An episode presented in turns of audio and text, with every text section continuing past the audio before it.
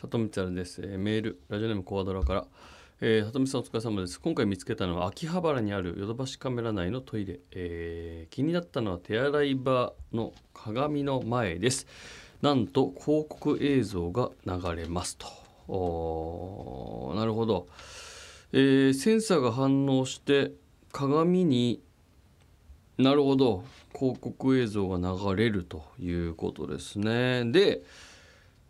近づくと鏡として自分が映るわけですね。でだからちょっと手前に離れてると広告の映像が出るという風になってるわけですね。いやーこれは考えられてるな鏡手洗い場でこう手を洗うで実際使う時には普通に鏡になるんだけどだ少し離れてる時例えばその鏡に近づくまでの道中とかトイレ入ってきてから最初とかはバンと多分その広告が映っているということですね。よくできてるな。でこれ気になるのはだからこれはその契約とかがどうなってるかっていうことですよね。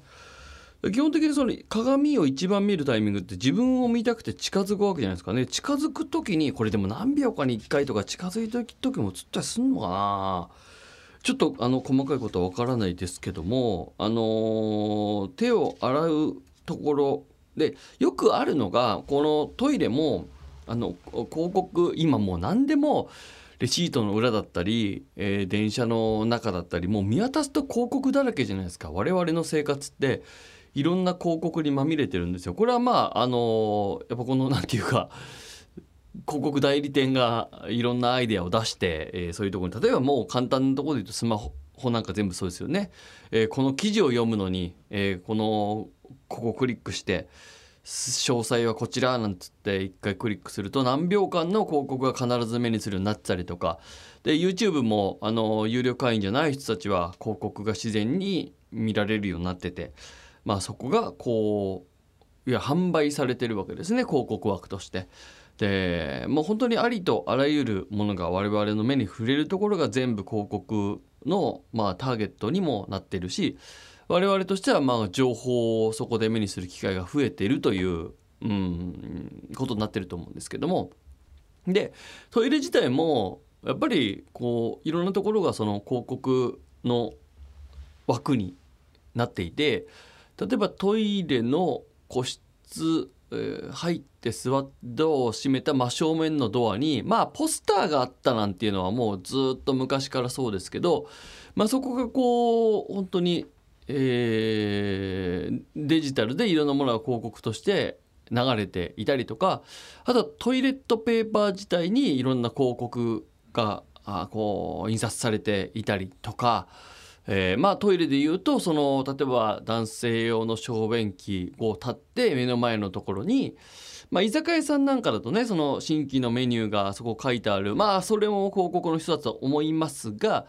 えーまあ、このタブレットのようなものが置いてあってこういろんな広告がこう本当に CM として流れるようになっていたりとか、まあ、いろんなことがあるんですけどもこれはもうまたそれの一歩先を行っている、まあ、これはヨドバシカメラっていう家電量販店ならではっていうのの新しい試みの一つなのかもしれないですけどもまあおそらくですよ。こういったものは何秒間平均としてえトイレに入ってから鏡を目にするというデータがもうおそらくもういろんなデータがあってでその上で鏡にしっかり近づく前には必ず何秒間か人間はそこを見るというデータがあってその上で、えこういった広告を流しましょうと、えでこれが、えー、まあ分かんないですよ。月額いくらで半年契約なのか1年契約なのか分かりませんけども。で、えー、展開されてで多分代理店が、えこれで何人の目にこの情報がこう届きましたよみたいなデータを出してで販売していくんでしょうね。だからこうその技術を作った人とそういうなんか そういったものを企んだ人といろんなものこうなんかものが渦巻く広告ってのはまあそういうもんで。もう当たり前ですけどテレビ CM がもともとねそうやってテレビとして広告費を出してでいいものを作ってテレビ番組を作ってたくさんの人が見る、えー、で広告を流す。で、えー、その広告を流して、えー、視聴者がそれを購買すると。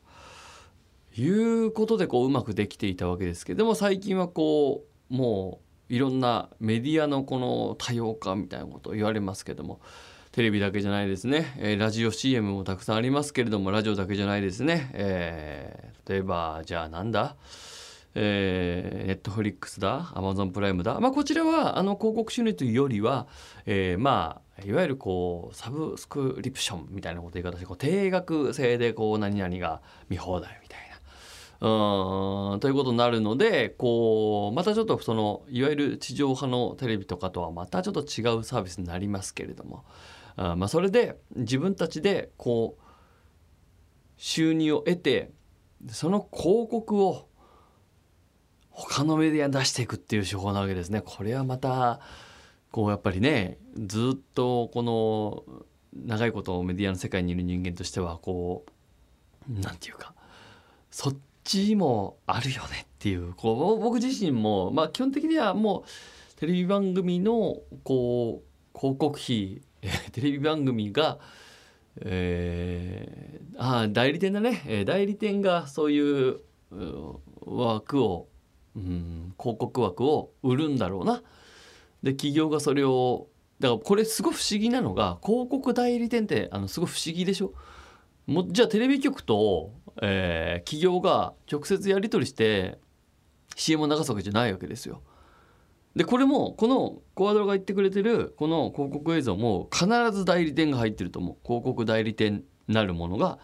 管理をしていると思う。うん、でこのこのぐらいの値段で、まあ、そういうデータも全部代理店が持ってるから、えー、で広告枠っていうのを作ってこう企業にプレゼンして売っていくっていう。うん、でこれなぜその広告代理店みたいなそれはもうあれから電通だ博報道だみたいなやつですよ一番あの有名なところで言うと。で、えー、もっとあのそこから、えー、小さいところもたくさんあるんだけど例えばじゃあ電通博報堂みたいなところを請け負ったのを下請けで引き受ける会社があったりとかまあいろんなパターンがあるけどもで、えーと、こういう新しいやつとかももうその本当にいろんな代理店の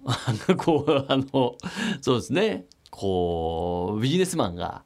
こういろんなことを考えで予算をかけ協力して作りで枠を企業にプレゼンして売っていくっていうことの一個だからね。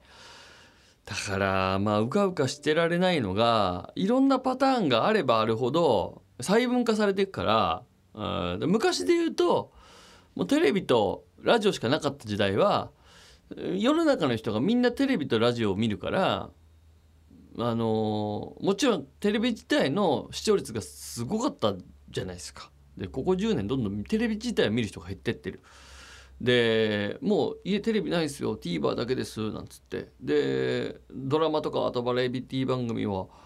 気になったものは、えー、TVer で見ます。なんていう人も増えて。で TVer 自体にもあの広告が入るようになってるから。まあそれでこう多分 TVer 自体は運営してっていくんでしょうし。まああとラジコね。ラジコ自体もこうもうラジオではラジオを聴かない時代になってる。まあもちろんずっとね古くからラジオを聴いてる人はそのラジオを聴いてる人まだまだいると思いますけども、えー、ラジコスマートフォンでラジコを使ってラジオを聴く。でラジコプレミアムなるものがあってまあそれでなんとかまあなんとかなってるんだかどうか分かんないけどしてるなんていうこともありますからこういうトイレ業界にもそういった波が来ているということでございますね。